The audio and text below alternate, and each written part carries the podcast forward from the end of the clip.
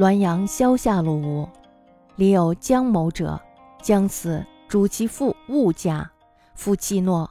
后有艳妇之色者，以重价购为妾，方靓装登车，所续权忽人力怒号，两爪抱持聂夫面，猎其鼻准，并盲其目。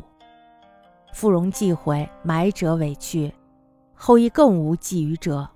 此康熙甲午以末见事，故老和尚有目睹者，皆曰：“以哉此权，爱主人以德。”治哉此权，能攻病之本。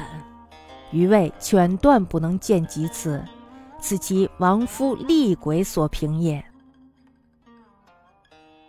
村子里呢有一个姜某，临死的时候，他就嘱咐他的妻子不要再嫁人了。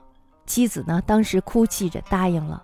后来呢，有一个特别喜欢她美貌的人，出了大价钱买她做妾。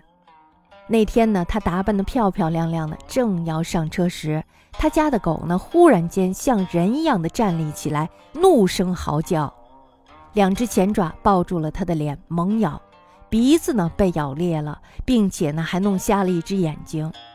夫人的容貌被毁于一旦，买他的人呢，这时候也就不再买他了。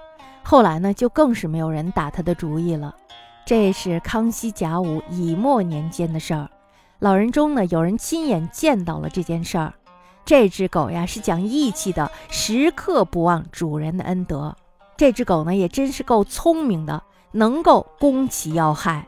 我认为啊，这狗绝对不可能想到这样的一招。这呀，一定是姜某的厉鬼附在了他的身上，才会这样做。忽然间想到了一个事儿，我觉得古人呢，他特别的提倡这个劫富呢。可能就是源自于人性中的这种占有的欲望。